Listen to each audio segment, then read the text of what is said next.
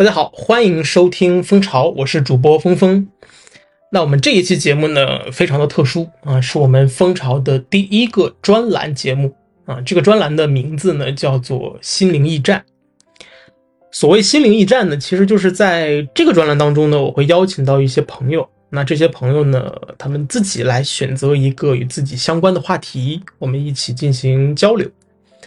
那任何的听众朋友呢，如果说你最近感觉到，比如说迷茫、失意、孤独、寂寞、冷，呃，或者说最近呢很幸福、充实，想要分享喜悦，嗯，又或者说你最近刚刚经历了一些对你来说很有意义的一些事情，想要来分享一下自己的经历，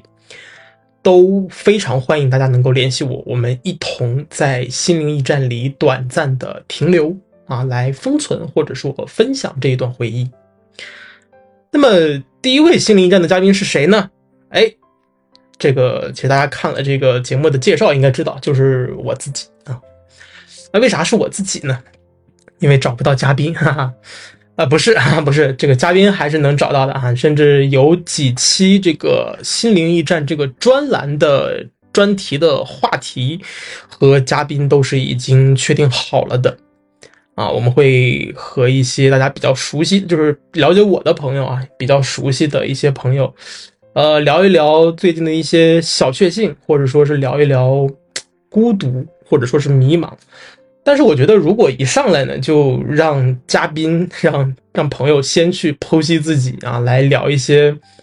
对方从来没有跟别人分享过的内容，我觉得多少会有一些没有边界感。啊，所以呢，我打算自己先来打个样，哈哈。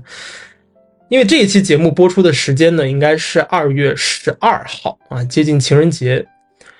最早呢，我是打算蹭一下情人节这个热度啊，聊一聊情人节相关的话题啊，比如说和约会相关啊，啊，和这个找对象相关啊，和送礼相关啊，啊，以及如果说。呃，情人节的时候没有对象是吧？单身应该怎么样去度过这个比较特殊的一天啊？但是后来一想吧，其实这个聊不聊这个话题啊？这个有男女朋友的人不会因为你这一个节目有任何的改变，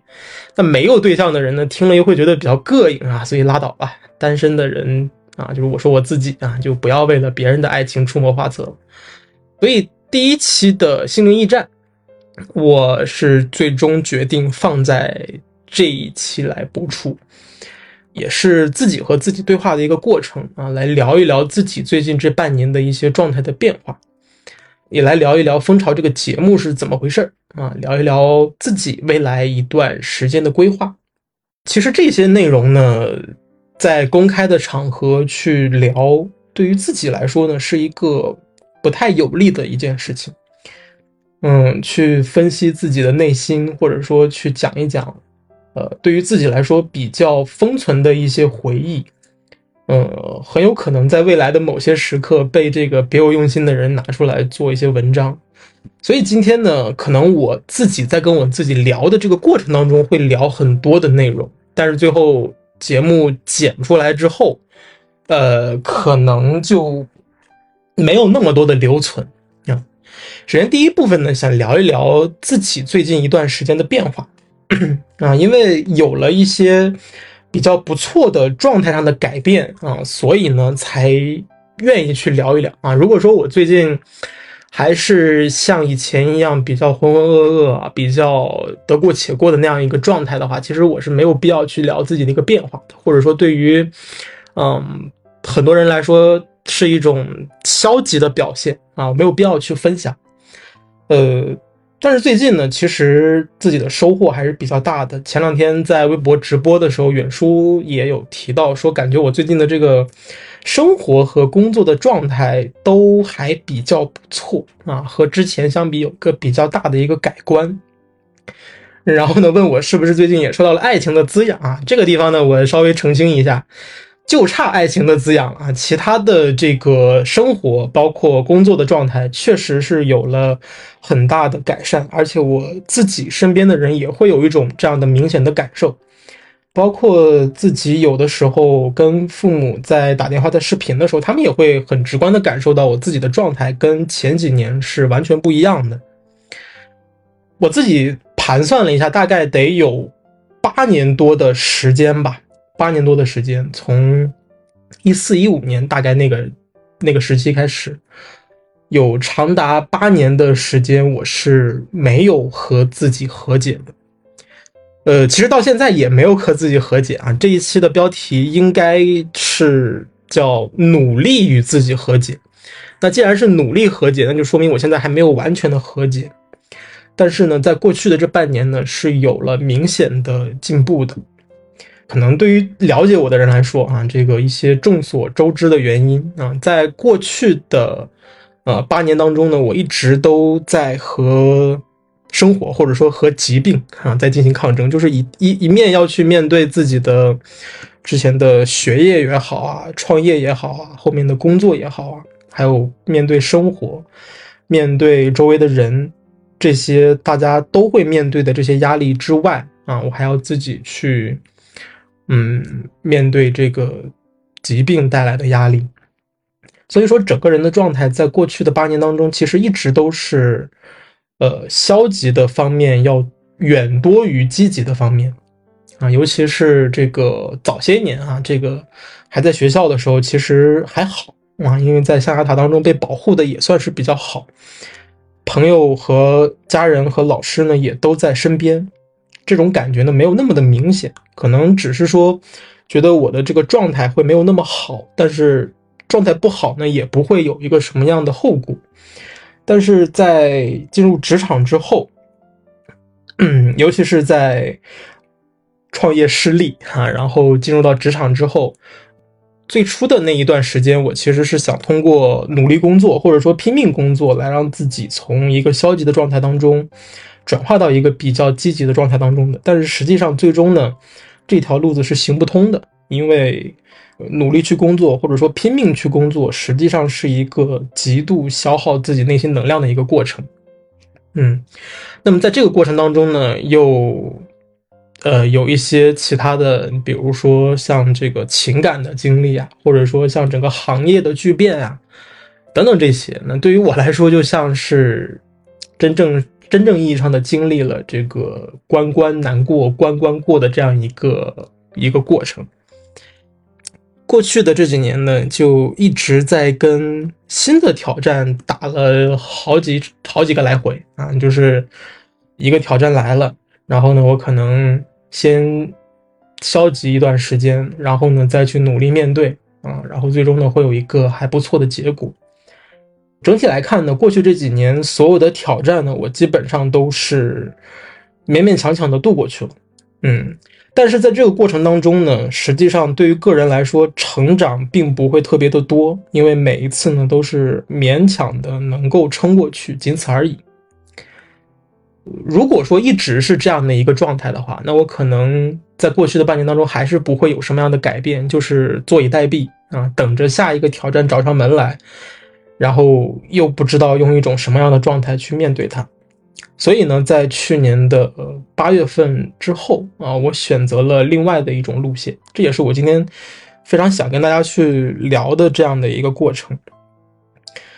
在去年的八月份之前，我都是一个在等待着命运审判的这样一个过程。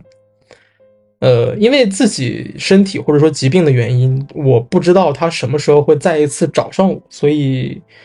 每到这个季节的更替啊，或者说比较明显的这个天气的变化，我会不受控制的进入到一种比较消极的状态当中啊，这是一种病态的表现，这是我没有办法去改变的一件事情。所以在去年八月份的时候，马上要从这个状态比较好的夏天转向到有可能会发生一些呃情绪上转变的秋天的时候呢。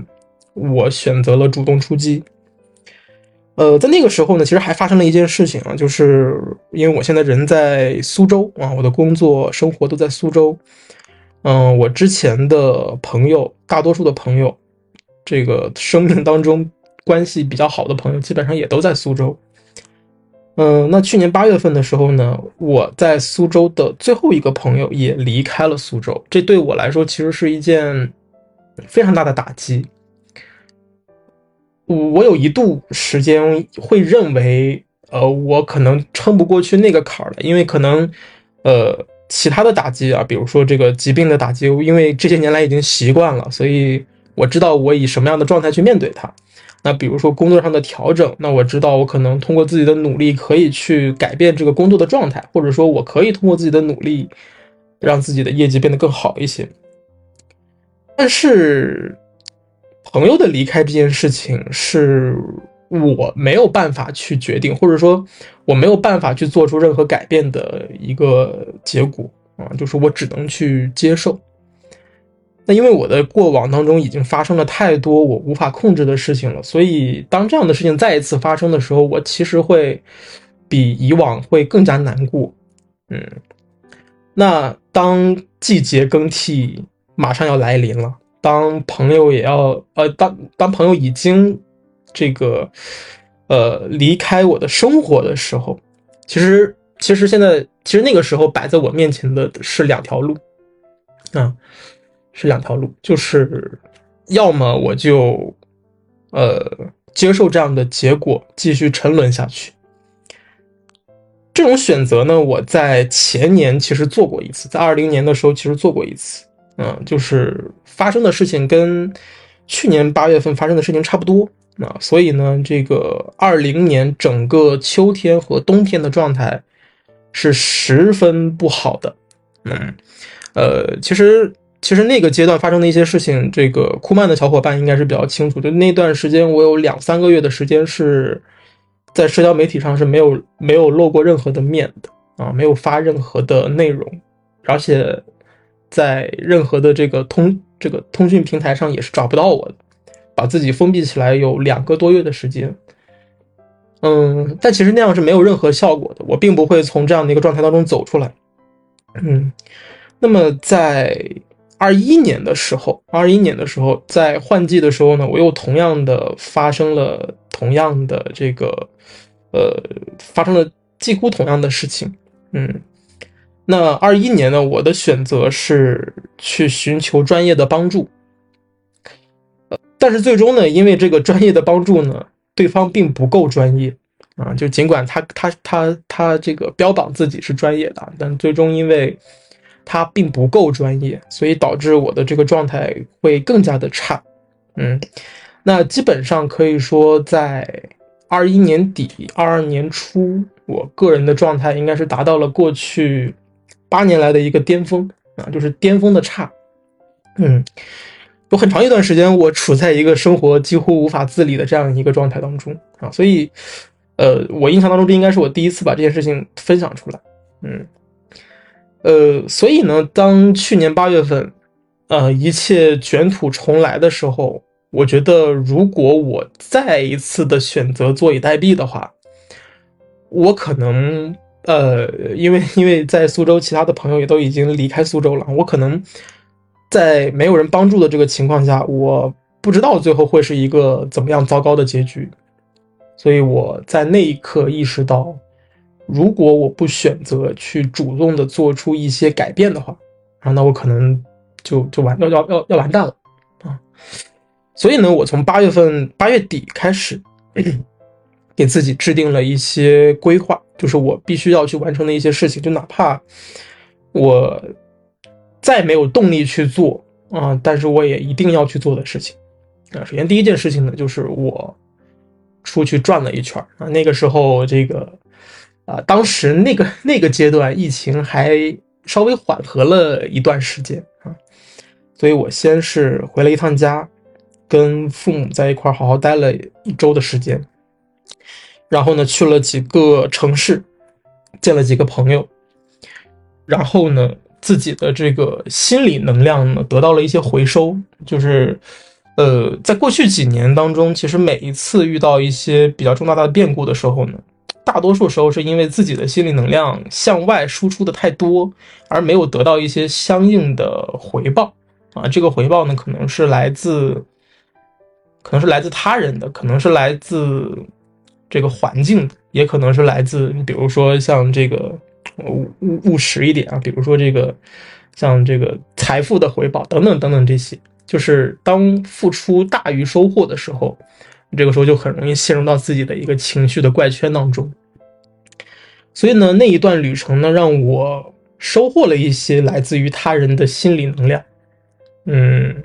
其实我不知道在那个时期，就是父母见到我，或者说其他朋友见到我的时候，他们眼中我的一个状态是什么样的。因为那一段时间我其实挺迷茫，我也想在朋友的身上找到一些，呃，未来我可以去努力或者说改变的一些方向。嗯。好，然后这个小的旅程结束了之后呢，就来到了我比较害怕的秋天。这段时间呢，这个基本上我是因为我是这个一个人住在苏州啊，然后呢，这个之前自己和朋友一起养的宠物呢，也是因为我自己知道自己的状态不会特别的好啊，所以呢，这个我我最终是选择。嗯，让朋友把宠物接走，所以那一段时期其实就是一个自己跟自己共处的一个阶段啊。我从来没有在这一个阶段当中战胜过自己。嗯，那怎么办呢？我选择了两个方式啊。第一个方式呢，就是生活习惯上的变化；第二个方式呢，就是在情绪上做出一些改变。其实我在第二期节目和水月和小陈在聊深海的时候，我就说过啊，就是，嗯，因为当时两位老师说建议大家，如果说啊这个情绪啊状态不好的时候呢，这个可以去健身，可以去锻炼，对吧？那当时呢，我给两位老师有科普过，说当当当当当一个人这个陷入到情绪的怪圈当中的时候，其实对他来说，这个他的呼吸喘气可能都会有一些困难。就是他所有的精神能量可能只能用来支撑他生存下去，可能他没有更多的动力去做这个其他的一些事情。嗯，那在我自己的情绪状态最不好的时候，其实我也是这样，就是每天能够让自己生存下来就已经花费了自己的所有的能量，所以我没有办法说去啊再去做一些其他的事情啊，就是如果没有外力介入的话。比如说有一些这个不得不做的事情，呃，或者说没有人这个推着你往前去走的话，我是没有这个这个这个能能量再去做额外的事情。所以呢，我比较幸运的是，在情绪还没有爆发的时候，我就开始做出一些改变啊。你比如说这个，同样还是这个晚上睡眠不太好，可能。在九月份、十月份的时候，那段时间可能是到晚上一两点的时候才能够睡着啊。但是第二天早上呢，这个把屋里面所有的闹钟全部打开啊，就是呃，比如说我的这个天猫精灵啊，我在，你说，啊，有点过分了哈。这个比如说我的这个其他的所有的能够响的设备啊，我就把所有设备的闹钟全部打开。啊，据说是非常吵哈，这个，呃，因为楼下的邻居来找我了哈，这个 啊，这是这是后话，呃，然后呃，第二天早上就会起得比较早一些，然后呢，呃，买了一些劲儿比较大的咖啡啊，然后让自己强行激活，嗯，然后呢，早上呢，我会出去走一走啊，呼吸一下新鲜空气。那是我过去好多年来第一次感觉到这个，呃，一种一种自由的空气啊，就是感觉自己像在和自己和解的这个过程当中感受到了重生的感觉。可能对于很多人来说不会有这样的一个感觉吧，因为每个人遇到的问题经历不太一样，解决方法也不太一样，所以我只是在说我自己是怎么样去处理这个问题的。然后呢？买了在家里买了这个这个动感单车哈，然后会早上会骑一骑，嗯，然后在上班之前啊，会在这个屏幕面前呢看一看这个自己这段时间比较喜欢的综艺，然后呢练一练字，呃，就是让自己在上班之前呢有一个激活并且输入的这样的一个状态啊，这种状态从来没有过。呃，这是第一个生活习惯上的变化。嗯，然后呢，给自己置办了一些新的玩意儿啊，比如说买了一些，嗯，可能男孩子比较喜欢的一些这个，呃，这个器材啊，就比如说新的电脑啊等等啊这些东西。然后呢，也，呃，主动的去添置了一些让生活变得更加有趣味性的这个一些装饰品啊，比如说这个。我也不知道这个东西该怎么样去介绍啊，就是一块板子上面呢贴上每天你要做的事情，然后贴上一些这个有暗示性、有激励性的话啊，我我不太知道该怎么样去形容这个事情。嗯，然后呢，这个呃给自己制定一些出行的计划啊，所以说在整个秋季当中，我去了得有将近十次迪士尼。这个我不知道大家该会去怎么样评价这个事情啊，我估计会有人听到这就想，哇，这个人。半年去十次迪士尼也太闲了啊！不是，就比如说我这个这个，呃，因为我本身的这个职业是教师嘛，那可能比如说我今天下午没课，明天上午和明天下午的前几个小时没课，那我可能中午就会出发啊，然后呃下午呢到迪士尼去看一场烟花，看一场演出，然后晚上呢可能就住在上海，第二天早上呢再去。玩一些项目啊，当然了，这个作为这个 主题乐园的年卡用户，一般来说是不去玩项目的，就是会去跟迪士尼的朋友打打招呼呀，或者说是在园区当中坐一会儿。我觉得那一段时间是真正属于我自己的，就是我在那个地方，在那个时刻，我感受到了快乐，或者说我的压力得到了释放。我不需要再去通过失眠，或者说通过。把这些情绪倾诉给其他人，就可以做到这一点啊！我觉得这也是我最终状态得到改变一个非常重要的一个原因。嗯嗯，那关于迪士尼这件事情，后面我们还有一期节目会专门去聊啊！就那一期，我也会请到一些朋友，也是在我的这个日常生活当中啊认识的，会多次去到主题乐园当中，并且真实的感受到快乐的朋友。我们也会聊一聊，就是我们为什么会喜欢去主题乐园，以及它能够带给我们，并不仅仅是快乐这么简单啊！这期节目我估计会在第七或者第八期吧。嗯，生活当中啊，这个我刚才说了，像早上早起，强行的激活自己。然后呢，到了下午呢，这个下班回来之后呢，其实因为工作的原因啊，可能下班呢就已经不是特别早了，到家其实也差不多该睡。啊，这个时候呢，又会因为就感觉自己一天的时间都奉献给了工作，会觉得很不值得啊，而且呢，躺下也确实是睡不着。嗯，即使是比较困的一个状态了，但是因为情绪的原因啊，因为一些生理原因啊，还是睡不着觉。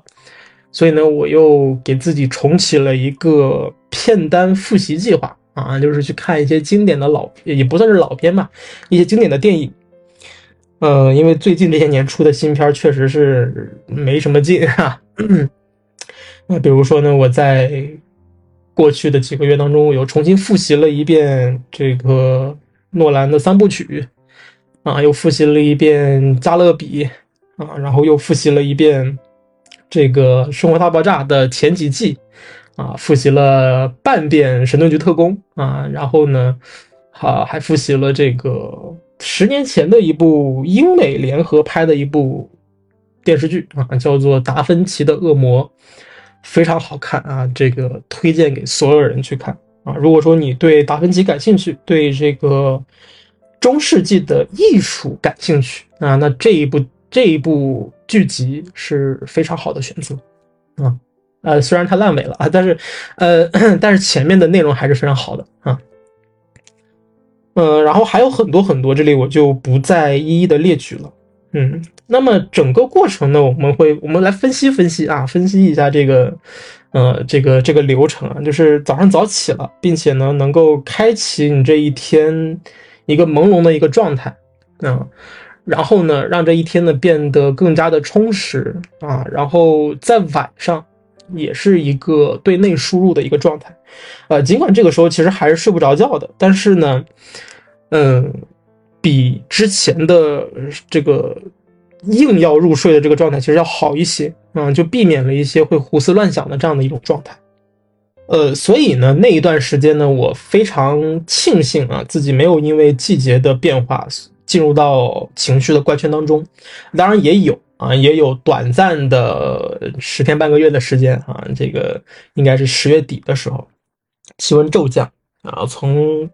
夏天一下子降到冬天的那一段时间，我是明显的感觉到，呃，季节的变化或者说天气的变化，再一次深深的影响到了我自己。啊，当然，那个因为持续的时间不长，嗯，所以呢，恢复的状态其实是比较快的，恢复的过程其实是比较快的。所以经过那一次之，经过那一次之后呢，我会突然发现，原来我主动出击，就是我走在情绪变化的前面这件事情，是有积极的反馈的，啊，是有积极的反馈的。呃，所以呢，这个我就进入到第二个阶段，叫做情绪上的变化。嗯，从十月底开始啊，或者说从十一月初开始吧，我再也没有过正常的睡眠。这一点我必须要承认，因为我实在是攻克不了生理这一关啊，就基本上是每天得三四点才能睡觉。嗯，然后得过个半个月左右啊，到休息的时候呢，才会因为身体实在是吃不消，会睡一整天啊，通过一整天的这个补觉来让自己。的这个状态再恢复一些，我知道这样对身体很不好，但是，呃，因为我实在是没有办法克服这个生理状态上的一种改变，嗯，其实也也有办法，就是通过去吃一些，嗯，助眠或者安眠效果的药啊，但是呢，我不太想这样去做，啊，不太想这样去做，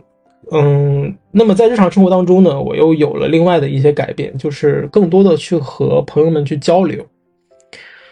嗯，因为那个时候我会突然发现啊，我的生活状态上有了一些改变之后啊，我的日常当中是没有任何呃情感的表达的，嗯，就是白天就是工作，晚上就是自己跟自己沉默，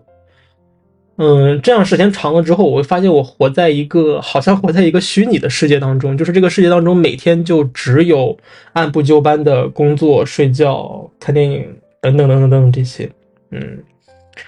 这种这种生活上的交互呢，让我觉得有一些虚拟，有一些虚构，就是它可能太千篇一律了。所以呢，我就主动的去和很多朋友去聊天啊，去交流，去从别人的人生当中得到一些得到一些经历，或者说经验，或者说快乐啊，或者说苦恼。嗯，无所谓，就是得到什么不重要，重要的是我在和别人进行一些这个心灵上的沟通，或者说情感的表达。嗯，并且呢，我这个时候再一次意识到了出行的重要性，就是我不能够固步自封，不能够只在自己的这一个小天地当中去琢磨一些有的没的。啊，这样容易让自己陷入一个这个生活的怪圈当中啊，会误以为自己的这一方领地就是世界的全部啊，这一点是非常的不正确的。嗯，所以呢，我也会邀请一些朋友来到来到家里面，或者说我们一起约着去出行、去出游啊，去吃吃饭啊。当然不是说单纯的应酬啊，不是说这个就整天吃饭喝酒唱歌啊，那不是这样。嗯，是一起去这个更多的地方去走一走，嗯，那么这个过程当中呢，我会发现我依靠这样的改变，抵御过了第二次季节的更替，啊，就是从呃冬天到年前有一个回暖的这么一个过程。啊，那两天我会突然感觉到自己情绪上有一个非常大的落差。嗯。然后这一次呢，没有像以前一样一落不起啊，而是很快的就度过去了。嗯，所以这个时候呢，我有了一个新的想法啊，大概是十二月中旬的时候啊，十二月中旬，嗯，我除了有这些改变之外，我还就是从另外一个方面去寻求一些精神能量的输入啊，我去看了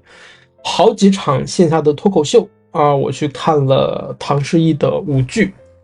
啊，我去看了德云社的相声，啊，都是在线下，啊，我还去看了这个梁海源的专场，嗯，很丰富，对吧？精神世界非常的丰富。那这个时候我可能就很难再会回到那样的一个不太好的状态当中了啊，所以感谢啊这些朋友为我带来的心理能量，谢谢大家。嗯，所以呢，这个时候呢，我就有了一个新的想法，就是我想要，嗯，把自己记录下来，或者说，我想要去看到更广阔的世界啊。所以呢，这个大家现在听到的这个节目的想法就应运而生了。呃，大概是在十二月二十号左右的时候吧，就大概是这个时间啊，我就是突然有了这样的一个策划。嗯，然后呢，并且呢，当时是把这个策划稿哈，或者说是这个，呃，每一期节目的这个录制的 SOP 流程啊，这个简单的写了一下，并且呢，呃，为自己做了这样的一个规划啊，因为我每一年在年初的时候都会给自己立下一些 flag，对吧？这个我们在第一期其实就说过。而且呢，每一年到最后的时候，都会鬼使神差的完成这些计划啊。那我当时其实就已经想好了，二零二三年的第一个计划呢，就是我要做二十期的播客的节目。那么到大家现在听到这一期为止呢，我们已经做了哦，不是，我已经做了四期了啊，就是已经完成了五分之一的目标啊。而我们今年呢，才过去了不到六分之一的时间啊。所以说，整个计划呢在有序的推行啊。那我们也来聊一聊我为什么要做这个节目啊？为什么要选这个名字啊？以及这个节目未来会有一些什么样的规划或者说变化？呃，那么为什么要做这个节目呢？其实最核心的原因啊，我们。从这个比较自私的角度来说啊，我不知道这个未来受邀参加这期节这个这个播客节目的嘉宾会怎么样去想。但是从我自己啊比较自私的一个角度来说，呃，最核心的去做这个节目的原因，是因为我想要给这个世界 留下点留下一点什么东西啊，就是尽管嗯我现在的状态呢是历年来最好的这样的一个状态。但是呢，我其实在这个情绪的感知上啊，仍然不是一个正常人的水平。这一点我感知最明显的就是在《深海》这部电影上映了之后啊，我跟周围其实很多朋友聊过这一部电影，就是我会在里面看到很多自己曾经的影子，或者说我能够明白有一些呃导演想要表达的内容。但这个时候呢，我有很多很多很多的朋友，包括这里面会有一些专业的影评人，他们的想法就是，这个电影当中的人设呢会比较奇怪，或者说故事呢立不住脚。啊，是在这一个瞬间，我会突然意识到，我仍然是跟正常人的这个情感认知是有一定的差距的。嗯，在过去的八年多的时间里。我可能没有感觉到过真正的快乐，或者说我已经就是不具备这一方面的能力了。嗯，同时我也几乎没有睡过几个完整的好觉，所以在这样的一种状态下生活了八年的人，其实情感上的压力是比较大的。嗯，那么即使是我过去的这半年做出了很多改变，我现在状态呢，很多人在见到我的时候呢，也会感觉到，哎。啊，确实是跟往常不一样了，或者说有认识我时间更长的朋友会发现我好像有一点这个回暖的迹象的时候，我知道这可能只是一个短暂努力的一个成果啊。那至于这个成果最终，嗯，能不能够带我走向精神的胜利，这个我没法去保证啊。所以呢，我比较害怕的一点是，呃，一旦我在情绪上。会经历一个崩溃的时间段，那我可能在坚持不下去之后，我能够留下一些什么样的东西？这其实是我做这个节目的最核心的原因啊！听起来有一些奇怪，对吧？呃，那第二个原因呢，其实是让自己更加的有紧迫感啊，让自己在这个生活当中呢更自律一些。我记得前两天这个马可问过我说：“你这个熬夜录制剪辑。”会会会让你觉得快乐吗？啊，我说其实不会，但是这是我自己想要去做的事情啊，就是有这样的一个 deadline 在前面盯着我啊，我就不得不在这个时候从床上爬起来去做一些事情，而我一旦从床上爬起来了，那我可能顺带着也就能够把其他的事情都能够给做掉，这也就是我前面有提到说。我有当当有一些这个必须要去做的事情出现的时候，我可能会强迫着自己去做，啊。但是如果并不是这样的事情，我宁可比如说这个饿死啊，或者怎么样，我也会躺在床上不动，啊。当然大家不要觉得说这个这跟懒有关啊，这这并不是啊，并不是懒，而是一种不可控的生活状态，啊。这个希望大家不不会明白啊。呃，所以呢，有了这样的一个播客这件事情之后，会会让我自己更加有紧迫感啊！你像我们第一期节目，我们呃，大家看到的第一期节目是大年初一播出的啊，实际上是在大年初一的凌晨，我还在剪辑，大家都在开开心心过大年啊，在外面在放放鞭炮的时候，我在家里面在在剪那一期的节目，在发布。嗯，比如说像我们的这个第三期节目，我和水月的对谈啊，我们是在成都录制的，我们当时是在度假啊，结果呢，这个度假的间隙呢，要也要这个剪辑，要发布。嗯，包括我们现在正在大家现在正在听到的这一期节目，也是我在某一个凌晨录制的，而且呢，此时此刻我的状态呢，嗯，其实不太好啊，其实不太好，最近呢也发生了一些不太想面对到的不不太想面对的一些事情。呃，这是第二个原因，让自己有紧迫感啊。第三个原因呢，就是想要跟我在真实生活当中的朋友们留下一些美好的回忆。我们可能一起经历过很多的事情，但是很多的事情呢，可能没有什么留存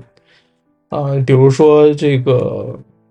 和很多的伙伴去到一些地方啊，可能有一些这个。呃，影像的资料，对吧？但是这些资料呢，可能我们在回忆起来的时候呢，都是一些模糊的片段。所以呢，我希望能够通过这样的一个节目啊，因为大家想想嘛，一一个节目，如果是真的我能坚持到周更的话，那这个一年就是五十二期。那五十二期聊啥呢？那可能聊着聊着就会变成这个呃这种自传性质的啊，不光是我的自传，也可能是朋友们的自传啊。那其实这样的话。呃，对于我和我的朋友们来说，就会有一个这个音频资料的保存。那么大家未来再想回忆这些内容，或者说在睡前想要听一听快乐的内容，哎，就可以来听一听这个播客。嗯嗯，然后第四个原因呢，就是想要在这个节目当中呢去收获一些新的朋友啊，因为这个个人在。日日常生活当中的这个现有的朋友其实没那么多啊，这个再过几期可能就要被我薅完了啊，所以啊也希望通过这个节目的播出呢，能够收获一些听众的朋友，或者说靠我自己的努力啊，在这个未来的比如说微博平台上，或者说其他平台上、其他的这个直播当中啊，认识的一些新朋友，也忽悠到啊，也这个欺那个欺骗不对，这个也邀请到蜂巢里面来做客。啊，来一块来聊一聊。那么第五个原因呢，就是其实录制播客的过程和读书是很像的，就是我们可以通过薄薄的一本书就了解到作者伟大的一生，或者说了解到他的一些深邃的思想。啊，那其实录制播客也是一样的，能够更快的走进一个人的生命，能够让。大家更直接的去了解另一个人的一生当中比较精彩的一些部分，或者说能够呃像这个训练 AI 一样，我在说什么？能够像这个这个搜索引擎一样啊，这个得到一些可能对于你自己有利的一些知识或者内容啊，这是第五个原因了。呃，最后一个原因呢，其实是我想。利用这个节目来督促自己去走万里路，啊，可能书读的比较多，但是如果只读了万卷书没有走万里路的话，那其实就是一个呃瘸脚的巨人，对吧？这个你少了一边儿，那可能你的世界、你的认知就不会那么的广阔啊。所以，我在之前也给自己立了立下了另外一个 flag 啊，就是有五期左右的节目啊，今年今年啊只限于二零二三年，有五期左右的节目是和是在不同的城市和不同的朋友在线下去录制的。那么去到线下或者说出游的这个过程啊，其实就是这个让自己的内心更加充盈的一个过程，嗯。嗯，那么为什么要选择“蜂巢”这个名字呢？其实粉丝应该会非常的了解啊。就我说的粉丝是这个神盾局特工的粉丝啊。呃，九头蛇的原型就是一只叫蜂巢的章鱼啊，Hive。嗯，那其实对于大部分的这个神盾局特工的粉丝来说呢，九头蛇是一个非常特殊的存在啊。我们对它应该是又爱又恨的一个过程。就是他并不是一个实际意义上的反派啊，那刚好呢，这个名字啊，它又有很多的谐音在里面啊，因为这个蜂巢的蜂不是蜜蜂的蜂，选的是蜂蜂的蜂啊，那巢呢又有巢穴的意思啊，所以呢，其实这就是一个，它可能有一些意象在啊，就是这可能是我。自己心灵封存的一块领地啊，大家可以到这个小屋里面来做客啊，来聊一聊。那我在这里面呢，并不是一个主持人的身份啊，就是我不是说每一期节目都是以一个采访者的身份去问问题啊，我也会聊很多自己的内容。所以这是为什么要起这个名字啊？呃，那对于这个节目的未来呢，还是有一些规划的啊。首先，第一个呢，就是我在第一期的时候啊，录制结束了之后，呃，远叔有问我说，为什么目标是二十期？我觉得啊，就是远叔他说啊，这个我觉得完全可以做到周更。哎，那我一想，对呀，是吧？为什么不呢？啊，所以呢，后面呢，就这个磕磕绊绊的啊，也坚持了几期，但是都是做到了周更啊，都是做到了周更。所以呢，我打算把它也坚持下去啊，就是我的目标呢，还是啊一年完成二十期的节目，但是呢，我尽量的做到周更不拖啊，这是第一个。第二个呢，就是想在这个基础设施上进行一些建设啊，比如说呃更换一些专业一点的录音设备哈。前两期、前三期节目都有一些这个呃音质上的一些差异啊，这可能让大家听起来这个节目会有点不太舒服。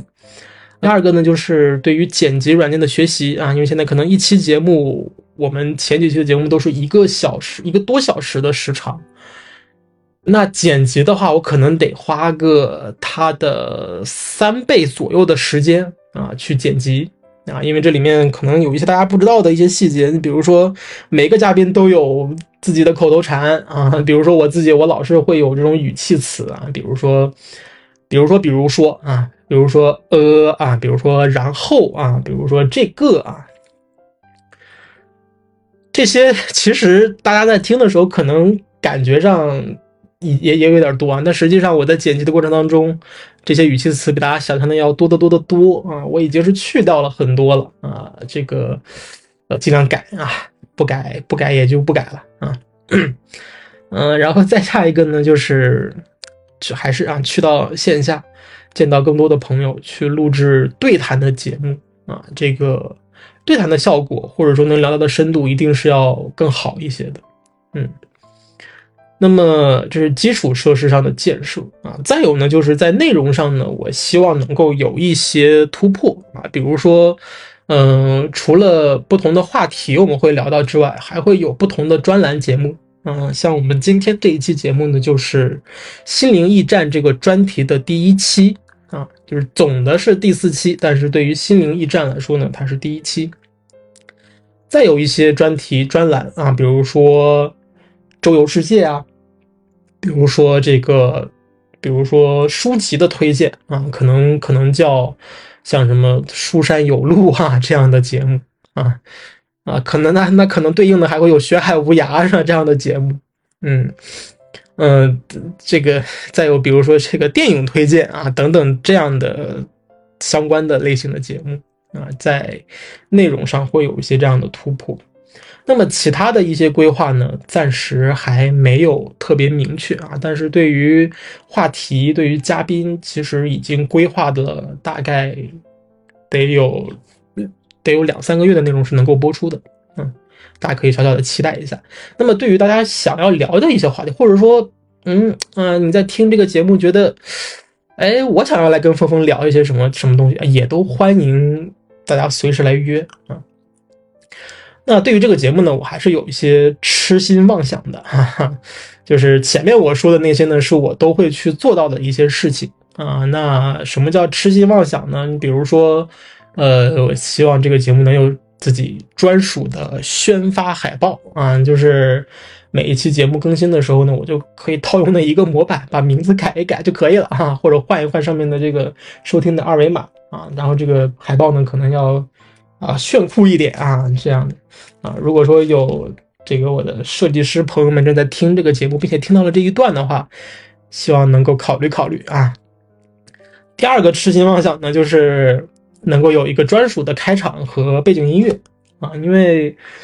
现在大家听到的开场音乐和背景音乐呢，据之前收听节目的朋友的反馈呢，说还不错。但是，嗯，毕竟是平台的音乐啊，这个。不是，毕不竟毕竟不是自己的内容啊，所以说这个未来有一天可能会有这个版权的风险，嗯，所以还是希望能够有专属的开场和背景音乐。哎，这样如果这个节目未来未来有一天火了的话啊，这个开场音乐呢也能给大家留下一个比较深的印象啊。那如果说这两条痴心妄想啊，那其实其实还有一些别的痴心妄想我都没敢说啊，比如说邀请一些更大的咖啊，或者邀请一些明星来这个节目。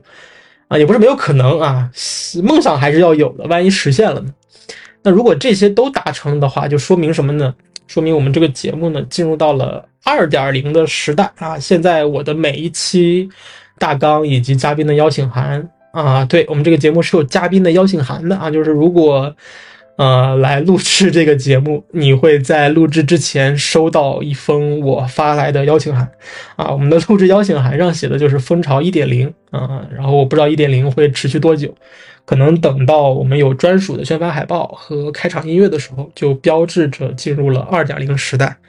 那到二点零时代呢，会有一些硬性的变化啊，比如说我们的录音设备一定会更加的专业，大家听起来会更加的舒服。然后我们我们的内容呢，也不会说，嗯，像有的时候那么的空洞啊，我也会更加仔细的去，更加认真的去准备，嗯嗯，然后我们请来的嘉宾呢，也会这个咖位越来越大，哈，啊，然后大家也可以努力让自己咖位变大啊，这个就是我可以不努力，大家可以更加努力一些，嗯，那么。聊完了过去的一些变化，以及蜂巢的这个节目，最后呢，也想来说一说自己未来的一些规划啊，你不管是生活上的规划呀，还是说，嗯，对于社交媒体或者说其他平台上的一些规划，嗯，再有呢，就是像酷曼四零四的规划啊，这里呢也可以给大家稍稍的透露一点点啊。那对于个人上个人的生活上的规划呢？因为感觉自己最近的状态还不错啊，在一月底的时候呢，也回首望了一下整个一月份，嗯，这个播客上线了，对吧？这个节目居然真的上线了，这是一个挺大的挑战那！我知道这对于我自己来说意味着什么。但是呢，在这个准备的过程当中呢，会发现自己的阅历呀、人脉啊等等这些方面的贫瘠啊，其实不足以去支撑自己长久的去做这个节目。所以呢，这也是我好好生活、好好工作以及认识新朋友的一个机会和动力啊。所以呢，这是我在未来生活上的一个改变，就是我会更积极的去面对生活，以及去呃探寻新的方向。啊，认识新的朋友，啊嗯，然后整个一月份啊，对于我个人上的这个目标啊，每一个目标其实都有一定的推进啊，除了这个谈恋爱这个目标哈是个进度为零以外啊，其他的目标其实都有比较好的推进啊，比如说今年我我想要攒下多少的这个人民币是吧？这个也按照计划完成了。啊，比如说今这个今年还是跟去年一样，想要瘦三十斤啊，这个把之前因为吃药吃激素这个这个欠的账啊，想要给它还掉。那在一月份呢，也完成了八斤啊，也完成了八斤，比较顺利的完成了八斤。那比如说这个，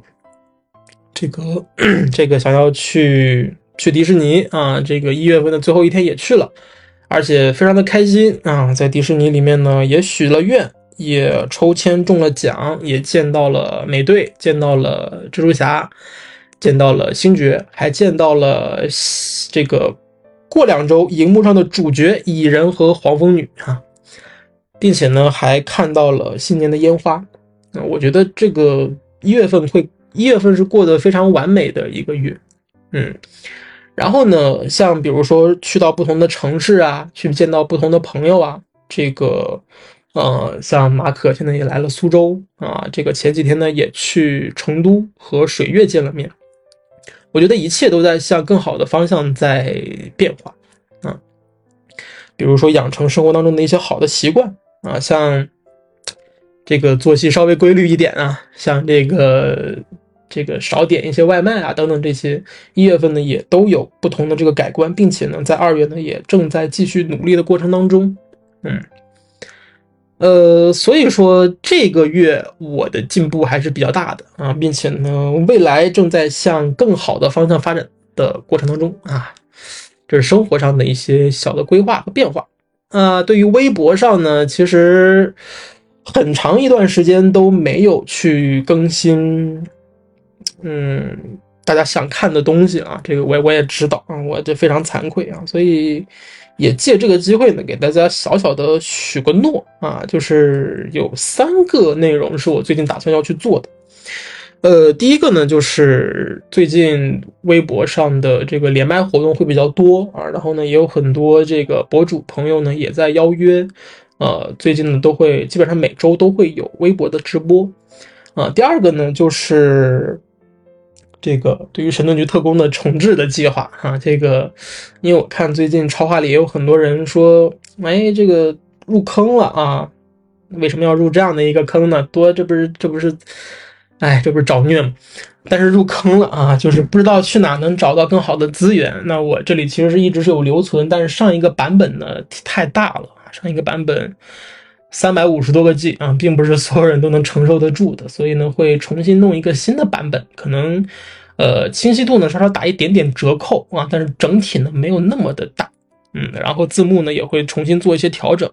同时呢再再弄一个更高清的版本啊，更高清的版本给大家给这个大家收藏使用啊，这个呢大家需要给我一点点时间啊，因为一百三十六集。仅仅是压制这一个过程就要很长时间啊，包括压制、上传，然后整理不同的版本，这些都是比较花时间的啊。嗯，那么第三个呢是应该是在我自己的账号上发啊，这个还没有确定啊，但是呢是和酷漫的小伙伴一起去做的一个内容啊，具体做什么呢？现在还不能说啊，这个暂时的。小保一个密啊，这个，因为这样的话，即使最后没有做出来啊，大家也不知道是什么东西嘛，对吧？那既然说到酷漫了啊，这个应该认识我的朋友很多都是，同时也是知道酷漫，嗯，这是一个非常优秀的一个平台，并且这些年呢，我也伴随着他一起有了一些成长。呃，那对于酷漫来说呢，他。绝对不仅仅是字幕组这么简单啊，他所承担的社会责任也好啊，也不仅仅是一个字幕组这么简单。那我们现在呢，也在积极的转型啊，那嘴上说是转型，那最后得有点结果是吧？呃，我们会在做出成绩之后向大家交上一份答卷。呃，我们还在努力的探索当中，嗯，大家可以期待啊。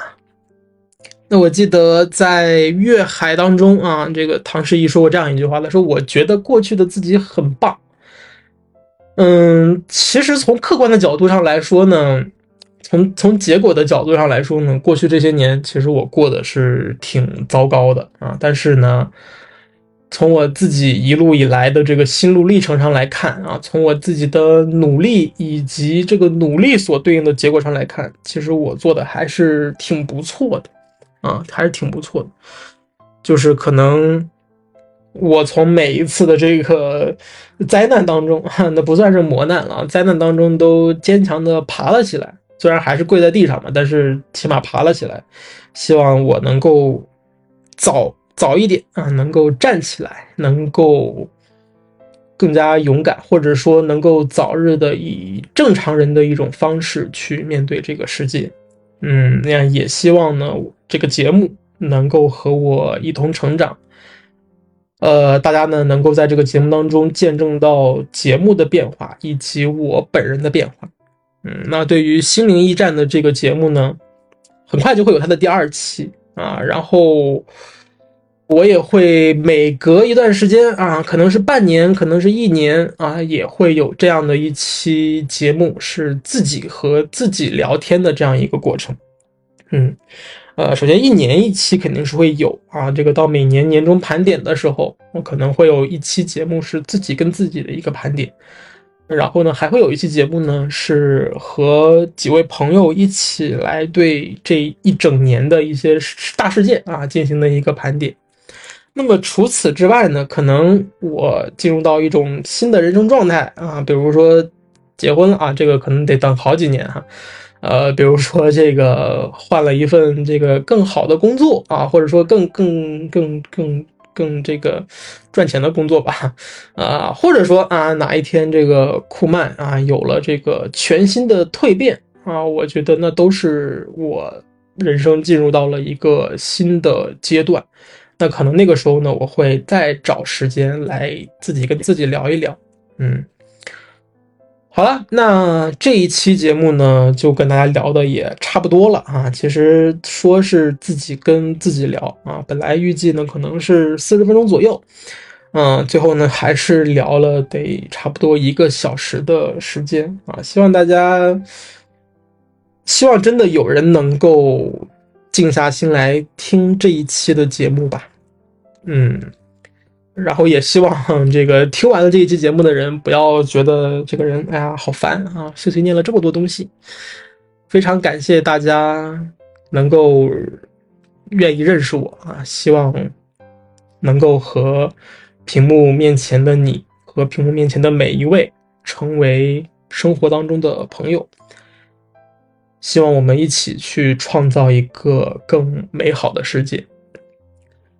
那么好了。这一期的蜂巢到这儿呢，就差不多要结束了啊！我们下一期节目再见，拜拜。